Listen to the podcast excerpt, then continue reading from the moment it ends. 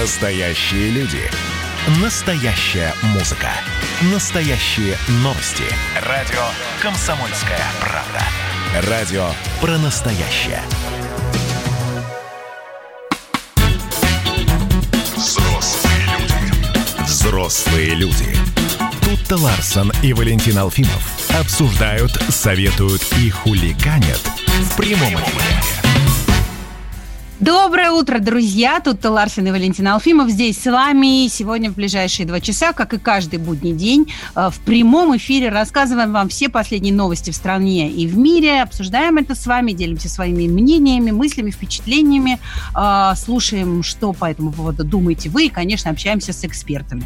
Да, здравствуйте, здравствуйте, дорогие друзья. Валентин Алфимов, это я, если что.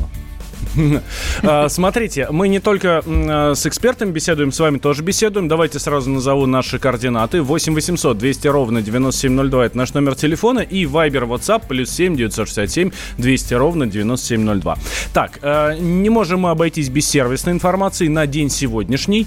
Что у нас сегодня с погодой? Об этом мы спросим нашу специально обученную соведущую Алиса. Алиса, привет!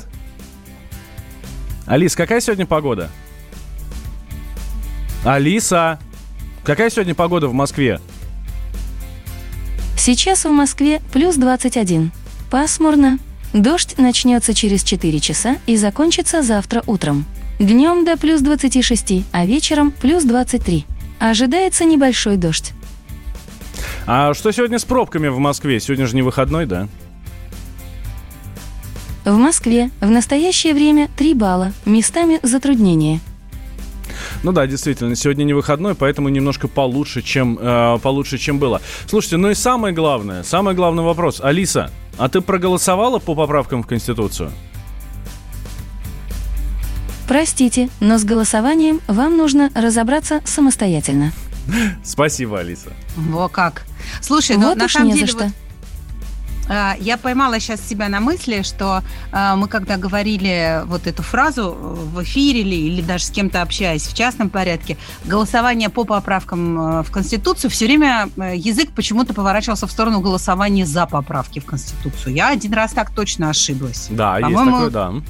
Да, но, видимо, как- как-то эта тема витала в воздухе, потому что, насколько я понимаю, поправки приняты подавляющим большинством россиян, несмотря на то, что Э, например, в Фейсбуке э, я не видела вообще ни одного, ни одного бюллетеня. Ну, то есть люди ходили, фоткали свои бюллетени и выставляли их в э, ленту и не видела ни одного бюллетеня с галочкой напротив «да». А, не вру, один раз видела, и там было серьезное обсуждение происходящего. Но, тем не менее, Это ты где видела? Все-таки в Фейсбуке. А, Но... Здесь же, да, ну ты же прекрасно понимаешь, что Здесь речь только о том, какая публика у тебя в друзьях в Фейсбуке. Вот и все. Конечно, но ну и публика, да, ну там 5000 человек э, моих друзей, очевидно, являются не очень э, э, как, как сказать, не очень репрезентативными, да, не очень среднестатистической выборкой по России. У тебя есть цифры?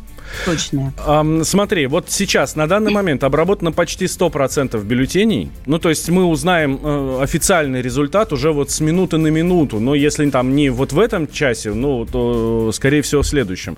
И здесь, кстати, очень часто говорят о том, что ну, э, это вот это одна десятая, сейчас обработано 99,9 десятых. Угу. Вот это одна десятая, это техническая история, то есть, скорее всего, все уже обработаны, просто, может быть, там не все данные внесли, или там не все данные откуда-то пришли. Но э, смотрите, поэтому давайте мы сейчас пока не будем называть данные по, э, по э, стране, Хотя, ну а что они называют? Там за проголосовали 77,92, да? Это на 7.39 утра.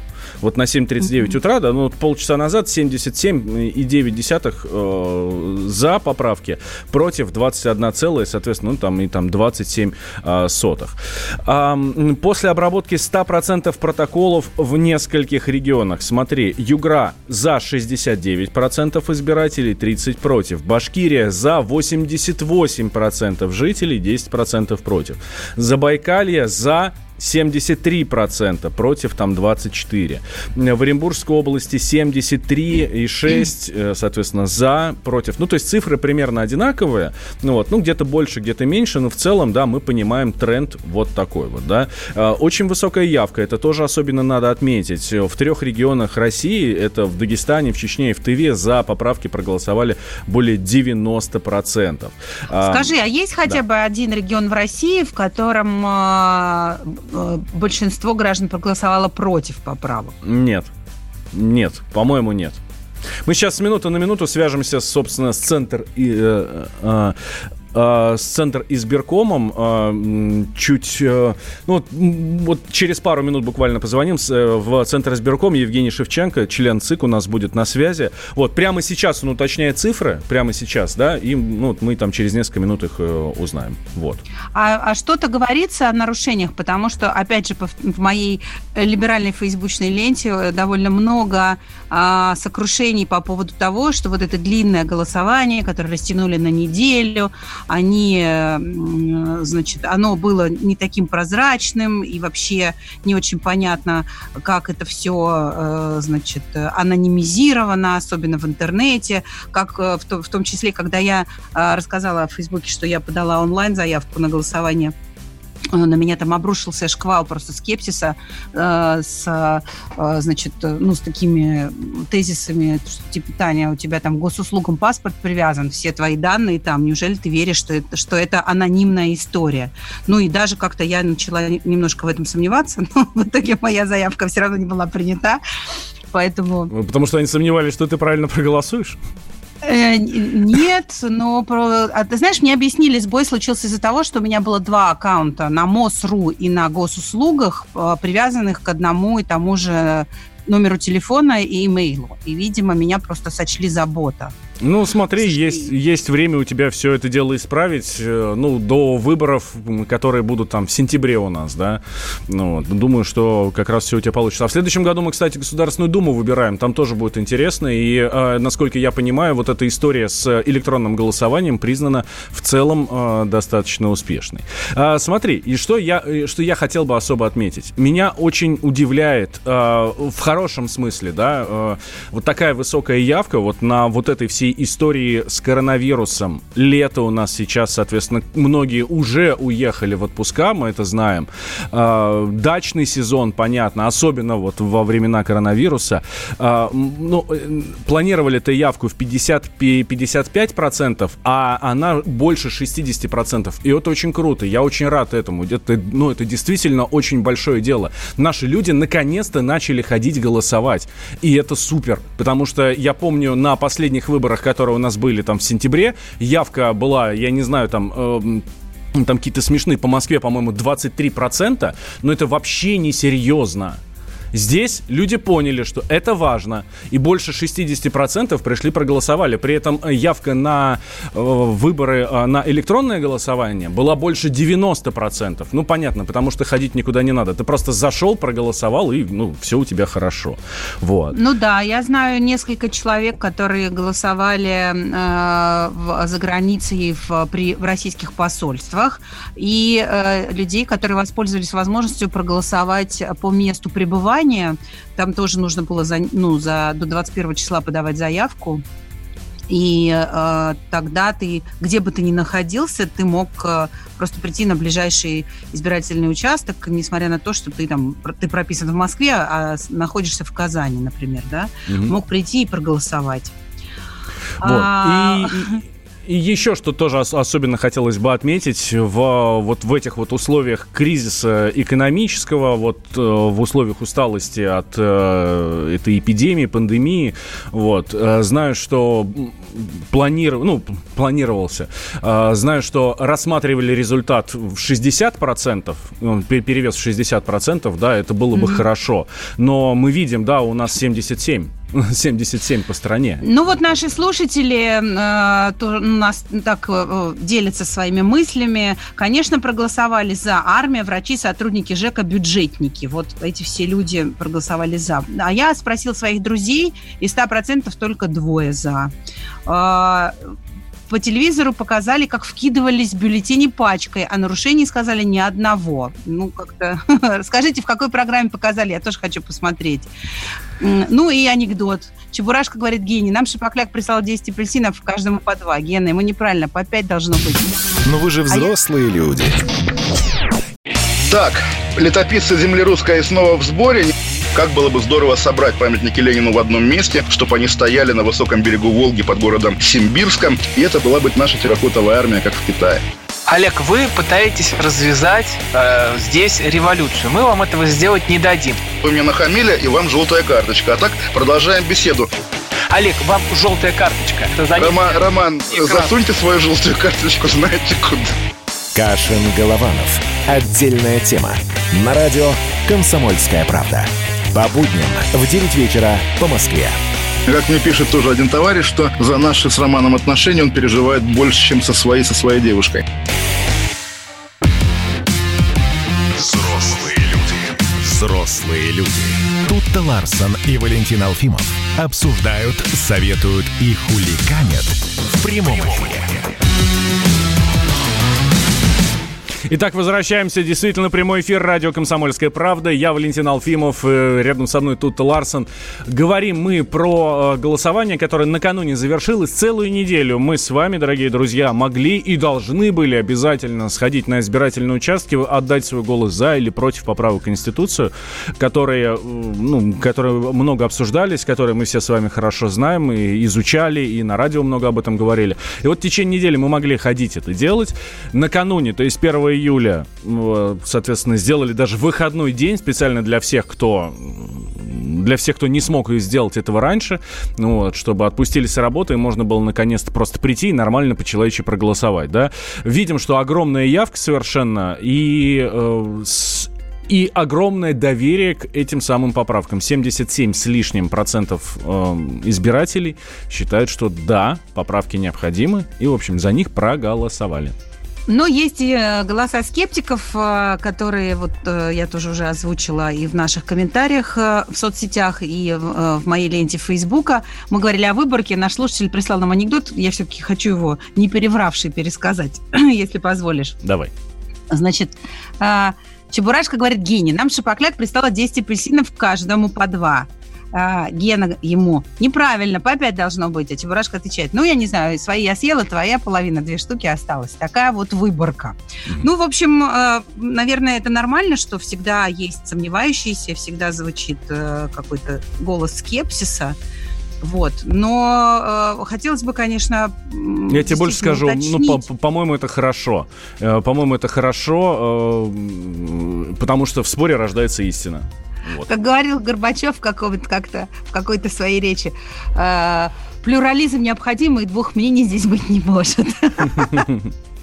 Слушай, а, но, но вот тема нарушений меня очень интересует. Я а, вижу, что многие наши слушатели, и, и неоднократно слышала, опять же, от каких-то своих друзей в соцсетях, что нарушения имели место, что были какие-то, ну, э, странности, какие-то там вбросы, там что. И вообще очень много сомнений в том, что вот эта вся электронная история э, была прозрачной. И э, вот помнишь, вчера нам рассказывал наш слушатель, что у них по городу ездят даже такие передвижные пункты для голосования, где там э, твой бюллетень упаковывают в специальную коробку с печатью, а при этом тебе еще надо позвонить на участок, сказать свою фамилию, чтобы ты не смог второй раз туда прийти проголосовать. Ну, то есть как-то какая-то сложноватая система была.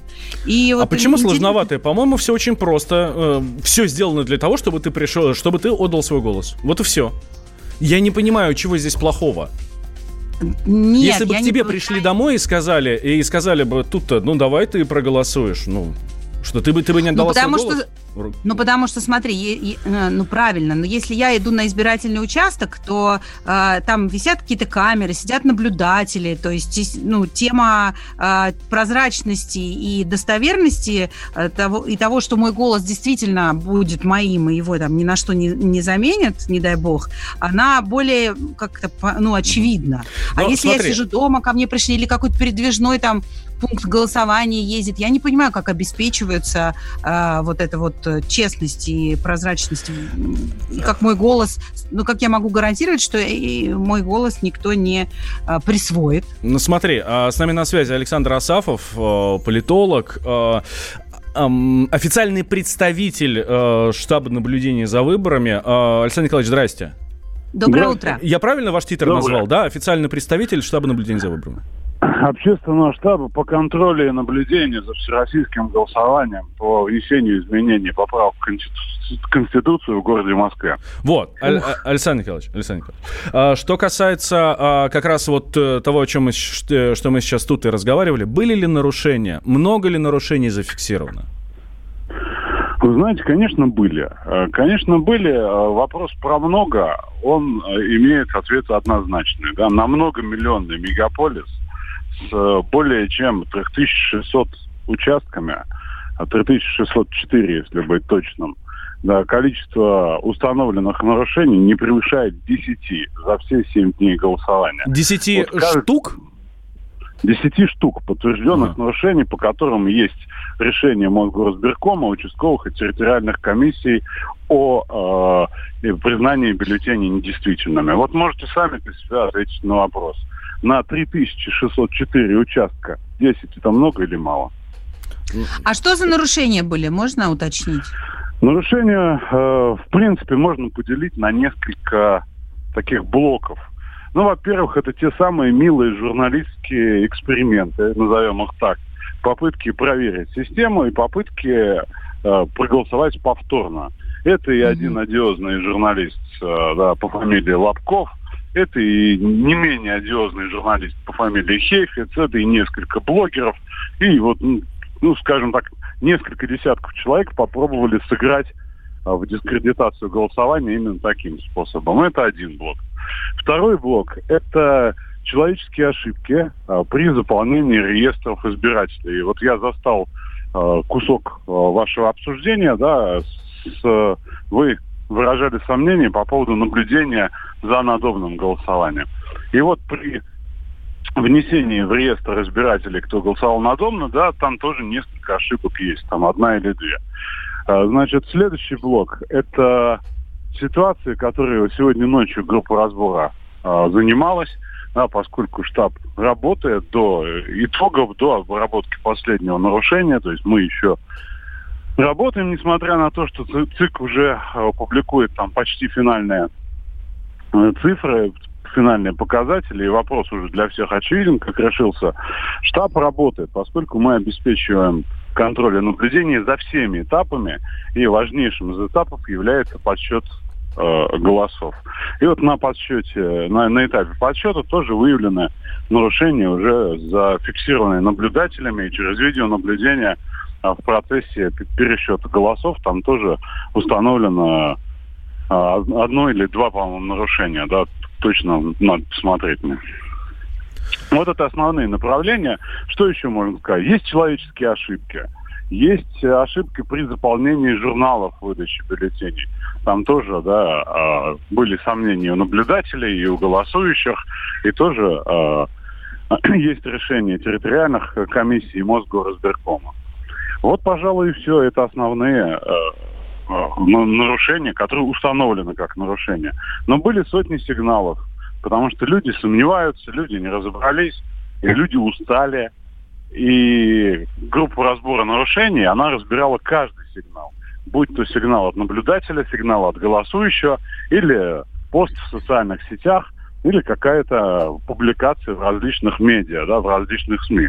Группа разбора работала ну, практически в круглосуточном режиме последние три дня, и все эти нарушения разбирались, обсуждались, э, смотрели, поднимали видео, выезжали мобильные группы на место. Вот, и я думаю, что сегодня ну, в какой-то степени эта работа будет продолжена. Сейчас э, коллеги, которые немного передохнули, там несколько часов буквально, 2-3 часа, сейчас опять уже в строю, сейчас вот тоже рассматривают отдельные сигналы. Спасибо огромное. У нас на связи был политолог э, Александр Асафов. Э, я даже не, не смогу повторить эту да, сложную офи- и все сложные регалии. Официальный представитель общественного штаба наблюдения за выборами по городу Москве. Ну, не за выборами, да. за голосованием по внесению поправок в, э, к Конституции. Вот. Ну, собственно, ну, смотри, Александр Николаевич ответил на все твои вопросы, да, и у нас тут, кстати, многие тоже пишут, что всегда было голосование на дому для маломобильных граждан, вот, и еще пишут, что у меня больше знакомых за, но никто не опубликовал свои бюллетени. Вот.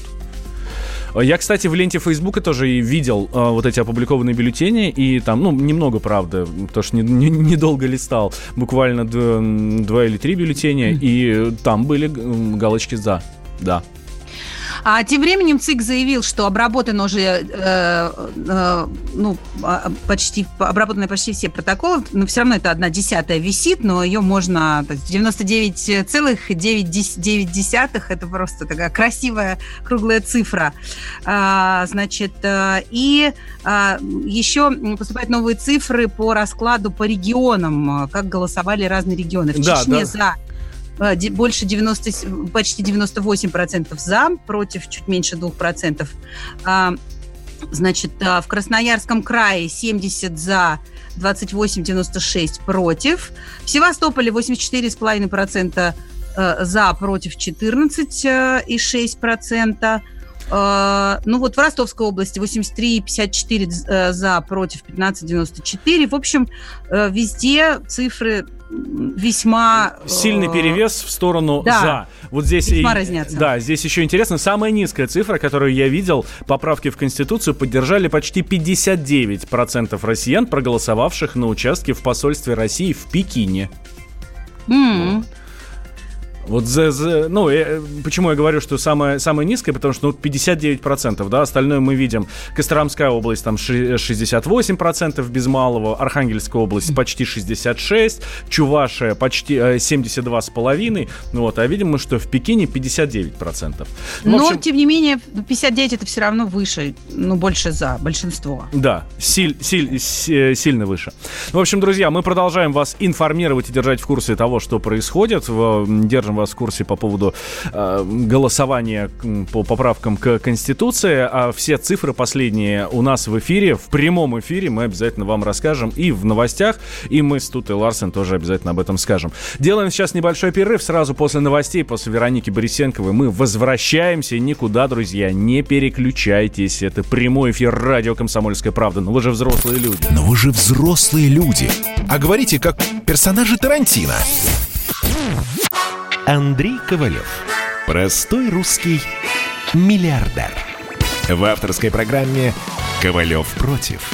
Против кризиса, против коронавируса, против паники, против кнута, но за пряники. Я расскажу вам, как спасти свои деньги и бизнес в эти непростые времена. Помните, миллиардерами не рождаются, а становятся. Ковалев против. На радио «Комсомольская правда». По будням с 10 вечера до полуночи по московскому времени. Взрослые люди. Взрослые люди. Тут-то Ларсон и Валентин Алфимов обсуждают, советуют и хуликанят в прямом эфире. Продолжаем общение с вами и рассказываем вам о других новостях, о том, что происходит в стране и в мире, потому что, конечно, не, не Конституции едины, тем более, что с поправками, по-моему, уже все понятно. Да, я бы Но... хотел а, зацепиться за новости, которые у нас сейчас были, за Веронику Борисенкову. Вот, э, хорошая новость, Бивис и Батхит вернутся. Ну, это же кумир нашего детства. А, ну да, нас еще обвиняли, когда мы работали на MTV, в том, что а, мы а, типа испортили целое поколение, которое смотрело этот мультик, а мы всегда говорили на это, если ваших детей воспитывают Бивис и Батхит, то ну, причем здесь мы. А, но, тем не менее, это классная новость, только не очень понятно, а, зачем нам нужны новые толерантные Бивис и Батхит, потому что в этом мультике все-таки Бивис и Батхит были идиотами, которым позволено было все, понимаешь? Можно было говорить а, не, не, коре, не политкорректные вещи, не толерантные вещи, можно было говорить глупости, гадости, ругаться и так далее. А что сейчас будет? Бивис и а Батхит, сейчас уже... будут будут под них все эти нет. новые тренды нести, да, сидеть на фоне флага ЛГБТ и целовать э, ботинки чернокожему населению Соединенных Штатов Америки. Ну вот мне такой Бивис и Батхет не очень интересен. Это уже не мейнстрим, нет. Мейнстрим это уже, э, то есть вот эта расовая вся история, она никакого отношения уже не имеет к реальности. Теперь уже должна быть классовая война. А, Смотрите, в США, в Соединенных Штатах, протестующие против дискриминации, ну вот эти вот люди, да, которые на массовые протесты выходят, они эм, перед домом главы компании Amazon Джеффа Безоса установили гильотину. А, ну, то есть, как бы ни на что не намекая, да, да елки-палки, да чего я говорю? Да нет, ну, все совершенно очевидно, намекая, а, э, с призывом, э, на гильотине был призыв, поддержите наши бедные общины, скажите нет богачам. А, то есть, вот я говорю, э, эта вся история уже, а, я напомню, что Джефф Безос это самый богатый человек в мире. А, И человек, который добился полностью сам своего состояния. То есть он там не украл что-то, нигде ничего. Вот. Эм, И теперь получается, что вот эти вот расовые протесты, расовые, э, я не знаю, как это сказать, ну, не война, конечно, нет. В общем, вот эта вся расовая история, она... Возмущение. Да, она переходит в классовую историю. И это, конечно, совершенно удивительно. С нами на связи... Совершенно удивительно в Америке, да. где как бы всегда воспевалась американская мечта, и Да. Джефф Безос просто ее воплощение, и вдруг внезапно а, она превращается в американский позор. А, а еще Amazon обвиняют в сотрудничестве с полицией, и это тоже сейчас в Америке просто супер-мега нерукопожатное поведение. Представляешь, Америка, в которой столько снято сериалов, а, кино, которые воспевают доблестную полицию, столько а, героических историй про, ну, то есть полицейские в Америке, мне кажется, всегда были прям очень такие на Ну, конечно, ну давай вспомним, я не знаю, там от полицейской академии, я не знаю, до Декстера, в конце концов. Пусть он Да, там да. кровавый убийца, но все равно это, э, это положительный герой. Ну, елки-палки. С нами на связи Сергей Мардан, публицист, ведущий радио «Комсомольская правда». Сергей, здравствуй. Доброе утро. Да, доброе утро. Вот смотри, как быстро все переобулись, да, с расовой историей на меж... Господи, На классовую. да, на межклассовую. Э, мы- Вот мы вчера с тут и обсуждали всю эту историю. Очень похоже на 17-й год. На 17-й год В у нас России. здесь в России. Я бы сказал бы только не на 17 год, а на 1905, когда по всей России сожгли 2000 усадеб. И на этом а, знаменитая дворянская усадебная Россия просто закончилась. На самом деле история изначально была никакая не расовая, просто расовые проблемы в США, они находятся ну, на острие общественного сознания. А протестующие, среди которых а, ну, существенная, большая часть изначально были белые люди, и белые присоединяются к этому движению совсем не потому, что они идиоты или ментально идеологически не противостоять мейнстриму, а это движение изначально, изначально транслировало социальные требования. Вообще, а, эта революция, то есть можем ее так называть, это революция про социальную справедливость. А притеснение черных, расовые проблемы в черных, они прежде всего выражаются в экономической, социальной области. Из тех 40 миллионов американцев, которые получают талоны на питание, food stamp, 80% это негры, цветные. И очевидно, что эта проблема там возникла не потому, что они патологически ленивы, а потому что общество устроено несправедливо. Там вот эта вот знаменитая история семейства Маклоски. Видели этот сюжет, где на крыльцо богатеев Да, дома где они вышли вышел с оружием Да. защищать свой дом, да, и, и стали да, таким... да, ну, вышел белый богатейшим. мужчина, его жена там средних лет с автоматом. Вот, они потом дали интервью, все, что мы заработали за 36 лет, мы не позволим у нас отнять. Это все так. Я понимаю, да, что этот дом стоимостью примерно в 25 миллионов долларов они заработали. Но, то есть, когда ты глядишь на какие-нибудь э, там 60-е улицы Гарлема и глядишь на этот дом, то есть стоимость которого там поражает воображение даже нас, которые там насмотрелись на рублевские шато, ты понимаешь, что человеческая жизнь так устроена быть не может, не должна. Ну, Сергей, то, что... а с другой стороны, э, отняв у людей этот дом, э, э, можно решить вопрос, нет же, правильно? Да, ну, можно решить это... вопрос, можно решить вопрос. Опыт Советского Союза, опыт построения социального государства говорит о том, что именно так можно решить вопрос, потому что сверхбогатство одних всегда строится за счет нищеты других.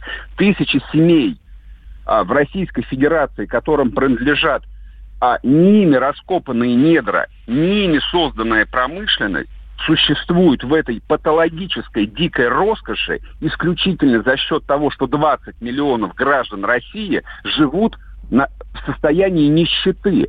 Так устроена жизнь, ничего не меняется. И если государство, если общество не осознает этого и не пытается само себя как-то изменить, то повторяется 1905 год.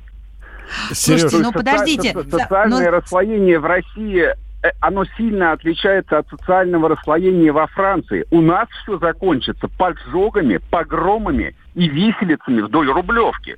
То есть ты, ты считаешь, что все это будет? Я считаю, что все это очень может быть. Людей нельзя, невозможно доводить до крайности. И то, что... Но сейчас...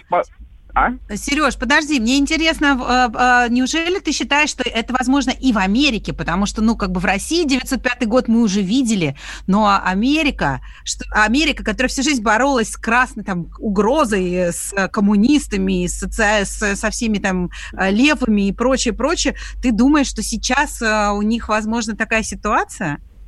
Америка богатых, послед... типа, отнимя, Америка... отнимаю богатых и раздавай бедным? Землю Америка крестьянам... За последние, Америка за последние сто лет последовательно переживала а, очень мощные социальные всплески. То есть если поглядеть на историю рабочего движения в США 20-е, 30-е годы, красные там были очень сильны и подавляли их со всей беспощадностью, как это было принято сто лет назад. Убийствами, поджогами, людей заживо сжигали. Профсоюзных лидеров заживо сжигали, это правда. И, собственно, те завоевания социальные, которые появились у американцев, у американцев пенсионная система возникла позже, чем в СССР на 4 года. Благодаря Советскому Союзу там социальные завоевания трудящихся во всем мире стали фактом. Если бы не было а, революции 17 года, не было бы многого что для нас сегодня является привычным и обыденным. Сереж, ты сказал, что у нас тоже подобная история может произойти. 905 год у нас может повториться.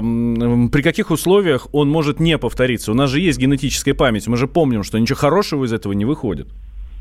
Ну, генетическая память работает очень короткий срок. Те, кому там 50 лет, кто последнее поколение советское, те помнят, там, мы начало и конец 80-х, и начало 90-х. Кому сейчас лет 30-35, нет, они не помнят ничего. И, условно говоря, там, если человек живет в каком-нибудь своем сраном Пикулево, где у него нет ни работы, ни надежды на будущее, у него нет вообще ничего, он люмпен, вот, то когда количество вот этих вот люмпинов – лишенных будущего, а ну, перетекает вот какую-то критическую точку, возникают социальные катаклизмы.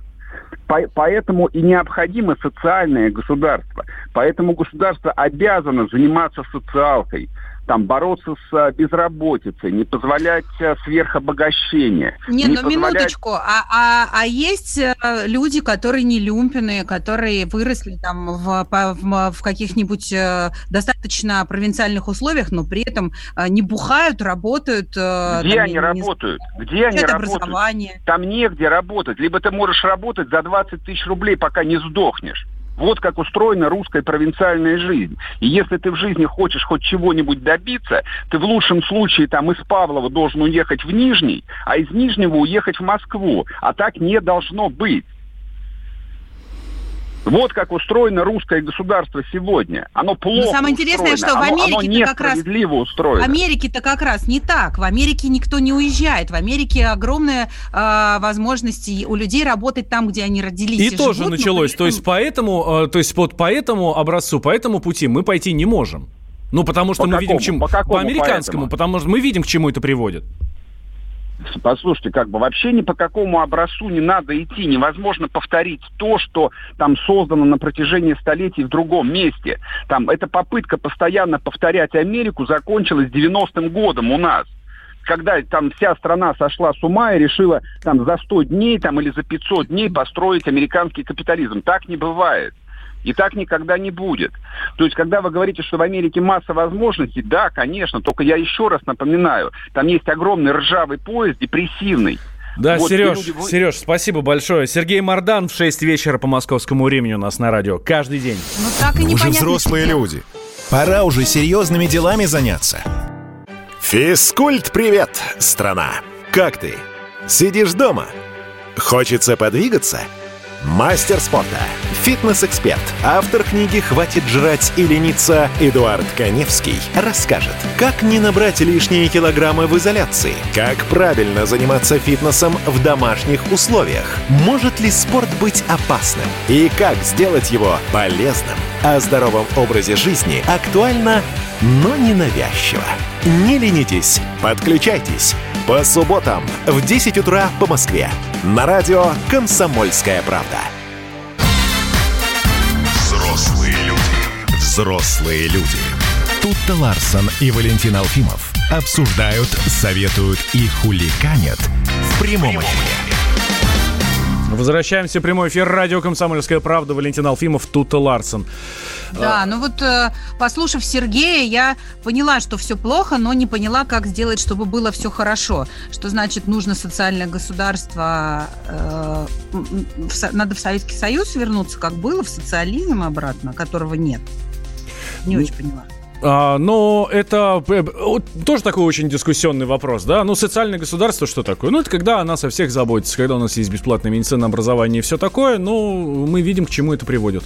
Ну, ну 30 лет бы, назад да, видели. Тут, Тут, тут такая история, как э, я не очень поняла, как это работает. То есть э, тебе все должно дать государство, а ты сам просто будешь сидеть на попе ровно э, и получать пособие. И, ну, мне кажется, как раз в Америке так все это и работало. Огромное количество людей жило на пособие, ничего не делало, а, а оно на, на, на а хороший теперь, телевизор А теперь многие хватало. целуют. Ну что, а теперь многие целуют, да. все отлично. Нет, нет, понимаешь, а, а теперь им еще и ноги целуют, понимаешь? И, в принципе, то, в чем обвинили Ксению Собчак э, в немецком издании, когда она сказала, что, типа, друзья, но есть же и другие случаи, когда люди что-то делали и становились звездными президентами, там, я не знаю, возглавляли кафедры в университетах и прочее. Может быть, просто надо ну, пойти и начать работать, а не жаловаться на социальную несправедливость. Ну вот, я не, я не понимаю. Смотри, теперь говоря, тебя заклеймят за, э, как э, Ксению Собчак.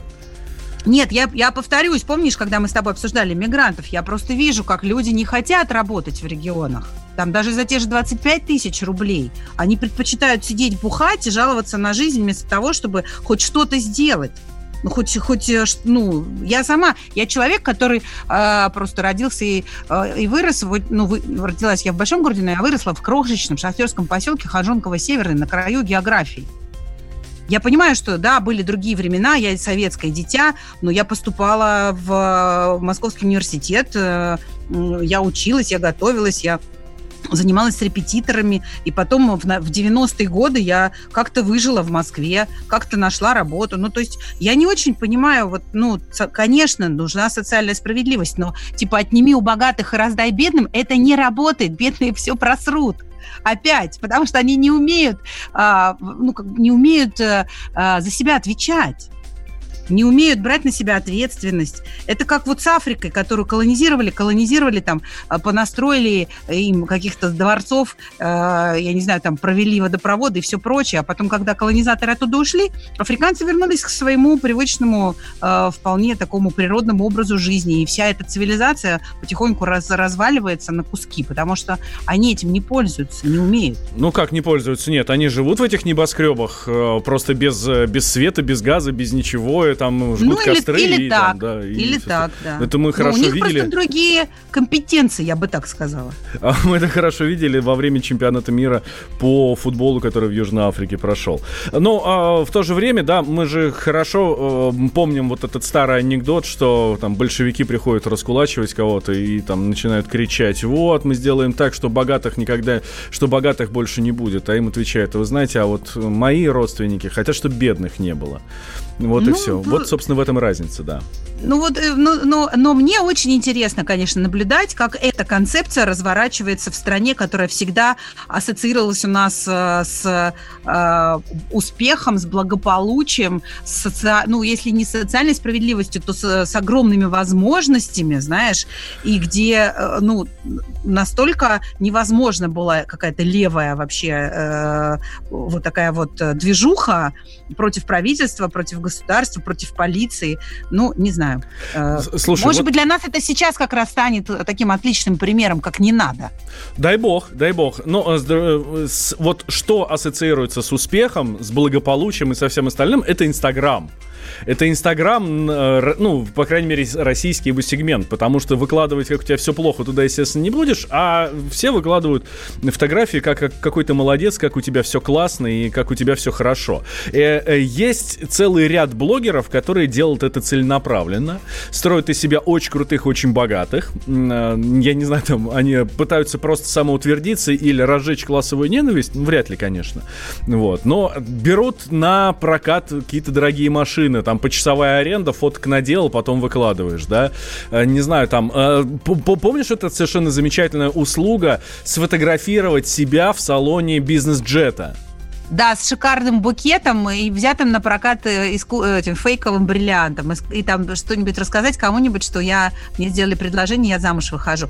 На самом деле у этого есть э, вполне практические причины. Это не только для того, чтобы покрасоваться и, по- и подружек э, и- из спального района поразить. Некоторые люди таким образом зарабатывают себе определенную репутацию, которую они потом монетизируют. Ну, то есть И- и это, это, таких когда, людей- это когда ты сначала работаешь на свою зачетку, а потом твоя зачетка работает на тебя, да? Примерно так, да. Даже появился уже в сети прекрасный термин для таких людей. Он мне очень нравится – инфо-цыгане. Мгм. Это люди, которые как бы продают свои, а, свой опыт. То есть они сочиняют легенду про то, какие они крутые, как они заработали миллионы, и как они сейчас всех тоже научат эти миллионы зарабатывать так же, как они.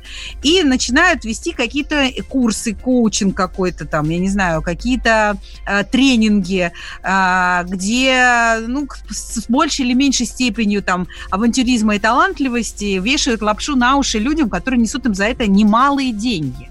То есть есть... Сейчас э, за 20 тысяч рублей на лекции я научу вас, как надо зарабатывать деньги. Да, до 20 это мне это дешево, знаешь. Иногда бывает 50, иногда и 150. А есть а, такие прекрасные организации, не буду их называть в, в эфире, у которых, например, какой-нибудь типа VIP-курс стоит полтора миллиона рублей. Мгм.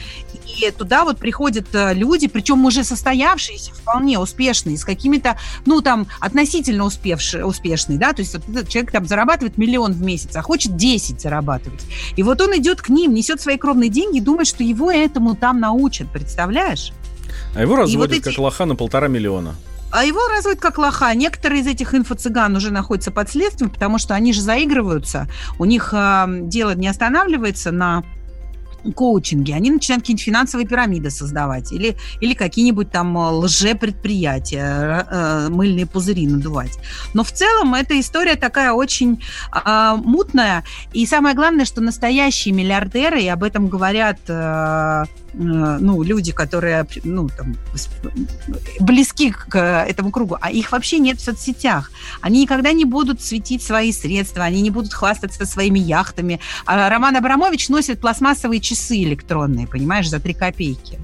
И выглядит очень скромно. И с, ну, и с Микки Маусом, да. в обычной жизни, да. Но поэтому, если вы видите миллиардера в соцсети, очень осторожно отнеситесь к нему. Вот так. Скорее всего, у него все это не настоящее, взято на прокат или, или фейк. Да, и самое главное, не попадайте на их уловки. Действительно, с жертвой мошенников становится огромное количество народу. Я даже помню, как ты снимал такого, такого месье, который и мне, кстати, тоже обещал за какие-то, ну, весьма приемлемые деньги научить меня зарабатывать и все остальное. Я, конечно, послушал его, чуть не купился на него, на его уговоры, но все-таки мне хватило силы воли от этого отказаться. Будьте, друзья, внимательны, инфо-цыган вокруг очень-очень-очень много.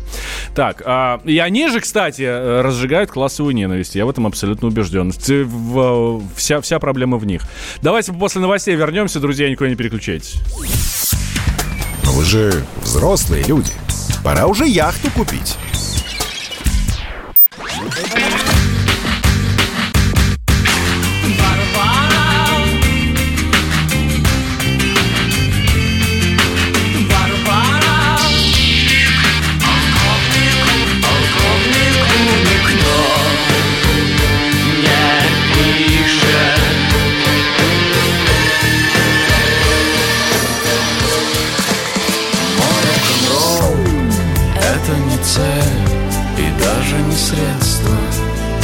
Комсомольская правда. Радио. Поколение Битва.